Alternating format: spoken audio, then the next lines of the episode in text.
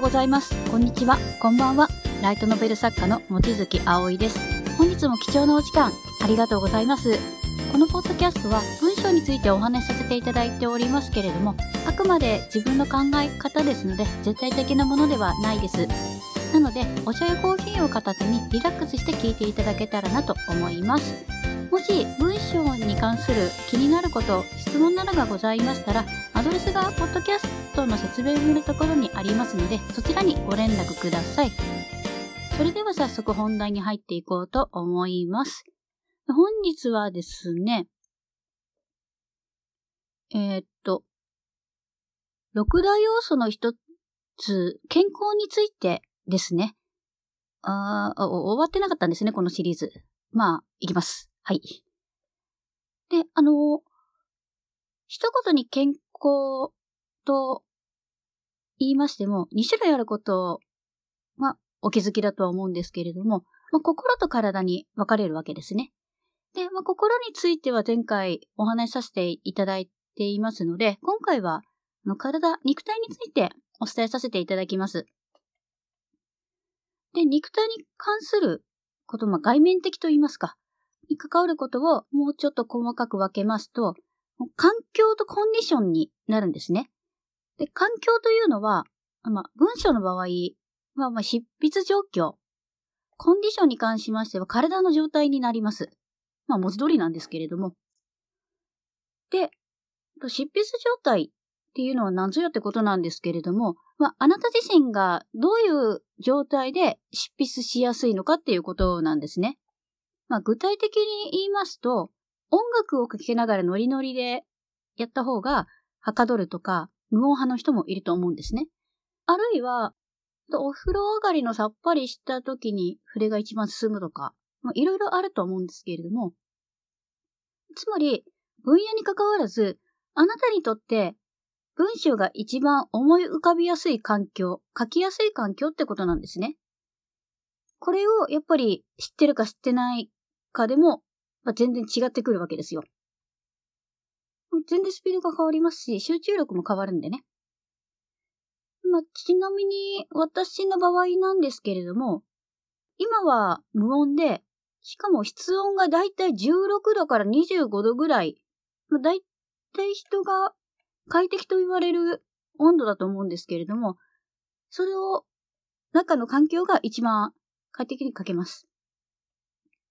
と言いますのも、私ちょっと寒がりみたいで、冷え性ではないと思うんですけれども、まあ、今時期のようにちょっと寒いと、もう指が動かないんですよ、本当に。もうカッチカチになって、もう、痛いというか、とりあえず、夏のようには動けないっていう感じですね。もうキーボードの打つスピードが落ちるわけですよ。筋肉が固まっちゃうので。なので、やっぱり、まあ、ストレッチして動かしたりとか、まあ、厚着をしたり、もちろんエアコンなどを使って室温を上げて書きやすいようにはしています。あと忘れがちなのが、特に冬の場合は水分補給ですね。あの、基本座って作業をしますので、あの執筆って。なので、リンパの流れがもう、ちょっと大変なことになっちゃうかなっていう形なんですよ。なんて言うんでしょう、もう、首とか、首の下というか、周りというか、顎の下ですね。まあ、そのあたりが、もう、硬くなっちゃってる形なので。で、次はコンディションについてですね。健康にはなるんですけれども、で、ここで大切なのが、あの、あなたにとってどのような状態を健康と呼ぶでしょうか？で、もちろんこれあの、馬鹿にしてるわけではなくて、あの今一度その最高の状態をちゃんと言語化してみてほしいんですよ。別に誰に見せるっていう意味でもなくて、もう手書きで、あの、その辺の紙に書いていただいて、頭の中ちょっとスッキリしてほしいんですね。結構難しいと思うんですよ。で、これ例えば、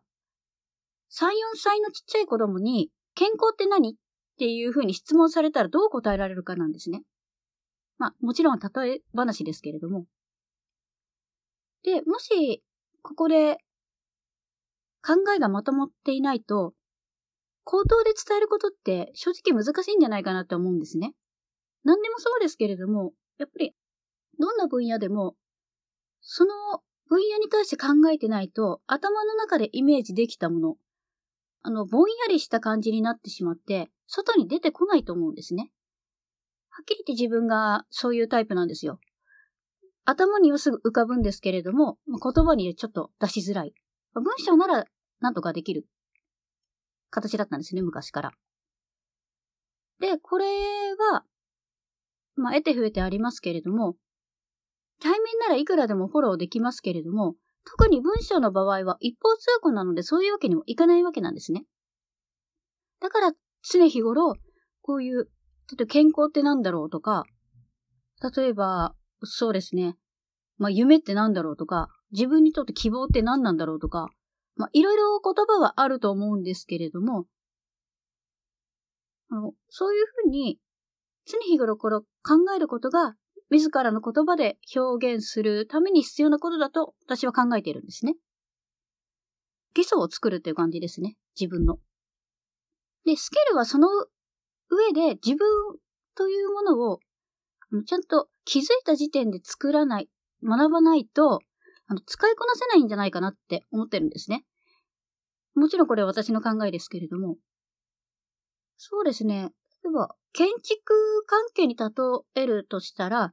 あの、家でもビルでも何でもいいんですけれども、あの、基礎を作らないで屋根作ってるようなもんなんじゃないかなって思います。ええー、あの、頭じゃなくて、ま、まず、足、足元、穴掘ろうよっていう感じじゃないかなと思いますね。ちなみに私の場合のコンディションですと、あの、すぐに体を動かすことができて、かつ無駄な感情の起伏起伏がない状態で文章を書くっていう感じですね。例えば、なんか、なんでしょう。イラついて文章を書いちゃったりとかすると、全然違うことを書いちゃったりとかもするときもありますんで、もう頭冷やさないとダメなんですよ。まあ、ちょっと首こり肩こりをちょっと省きますけどね。もう職業からそれしょうがないんで。多分なんですけれども、あの、一般的に考えられている健康のランクというか基準というか、多分、それよりワンランク下の状態だと思うんですよ。あの、私が健康だと。あの、コンディションいいなって思ってる状態がですね。これ、ちょっと数値化できないんで、感覚的な問題になっちゃうんですけれども、要は体がすぐに気持ちよく動かせればいいってことなんですよ。と言いますのも、実は、あの、昔にですね、ちょっと過労でぶっ倒れちゃったことがありまして、それ以降から無茶が効かなくなっちゃったっていうのはあるので、それからコンディションのことを考えるようになったっていうのも実はあるんですね。という形なんですけれども、いかがでしょう？あなたは、どういう状態で執筆すれば一番いい文章を書けるんでしょうか？ぜひ、今年末ですのでね、考えてみていただくのもいいかなと思います。でですね、実は、あお忙しい年末の中恐縮なんですけれども、本日、実はあなたにお願いしたいことがあります。実はですね、私のメンターの方が3年ぶりだったかな？に書籍を発売したんですよ。これあの、モテる読書術というもの題名で、著者さんはあの、長倉健太さんという方です。で、もしかしたら、あなたはご存知かもしれないですね。このポッドキャスト聞いてくださってるということは勉強熱心な方なので、まあ、ただ、もしかしたら存じ上げない方もいらっしゃるかもしれないので、ご紹介させていただきますね。長倉さんは、あの、元編集者でして、ビジネス書を、あの、累計1100万部以上売り上げた、もう伝説的な存在の方なんですよ。で、実は、あの、出版業界で、あの3万部売れればベストセラーと言われている中なんですけれども、そんな状況で、まあ、5万部、10万部という数字をもうたくさん叩き出した方なんですね。でもまさしく今のビジネス書の礎を気づいた方なんです。で、どうしてこの方の書籍をおすすめしたいかと申しますと、あの長倉さんが蝶がつくほど現実主義なんですね。で、その思考にぜひ触れてほしいからなんですよ。で、なぜかと言いますと、やっぱり、あの、現実を直視できないと、いろいろな視点から物事を見ることができないわけです。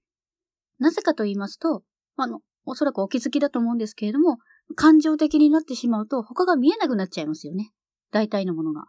一つのものしか見えない。コインだったら、まあ、あの、500円玉でも100円玉でもいいんですけれども、それを真正面からしか受け取ることができないわけなんです。で、大体、物事に対してそういうふうに一方通行しか見れてないから、あの、同じような文章しか書けないんですよ、みんな。もちろん、種類によりますよ。書く内容や、あの、文体にもよりますので、100%そうだとは申し上げませんけども、そのように、あの、現実をきちんと見ることができるからこそ、人の心を動かすことができるということがありますので、だから、あの、合計1100万人の人が、あの、彼の手掛けた本を買ったわけなんですよ。つまり、人を動かすことができるわけです、言葉で。でもちろんですね、各文章も個性的で、私はすごく好きなんですよ。面白くって感じてますので、ついつい読んじゃうんですね。で、年末だからだとは思うんですけれども、ちなみにさっきサイト、あ、オフィシャルサイトをお持ちなので、ちょっと文章を読もうかなと思ったら、アクセスオーバーで、なんか繋がらなかったっていうほどになってますので、それぐらい多くの方が本を読んでるということですね、長倉さんの。で、でですね、あの、長倉さんの新刊、ちょっと繰り返しになってしまうんですけれども、モテる読書術という題名です。で、ピンク色の表紙なので、めちゃくちゃ目立ちますので、わかりやすいと思うんですね。で、ぜひ書店で買っていただけたらなと思いますね。もう主要の店舗では売り切れ続出とのことで、もうすぐに重版がかかったそうなんですね。まあ正直当然といえば当然なのかなと、ちょっと偉そうなこと言いますけれども、思います。理由としては、あの、直前に改正された、あの、クラウドファンディング、初めてされたそうなんですけれども、結果が、あの、目標金額が達成率600%というとんでもない数字ですからね。やっぱりそれだけ人の心を動かすことができるからこそ達成できることなんじゃないかなと思います。でですね、明日から新しい年始まりますよね。もうぜひですね、もうこのパンチの効いた価値観に触れていただいて、新しいあなたを見つけるきっかけを作っていただきたいんですよ。文章ってやっぱりいろいろな価値観に触れて、で、自分が刺激受けて、それを消化して、ようやく外に出せるっていう感じですので、まあ、これもインプットの一つですよね。ぜひ、買っていただけたらなと思います。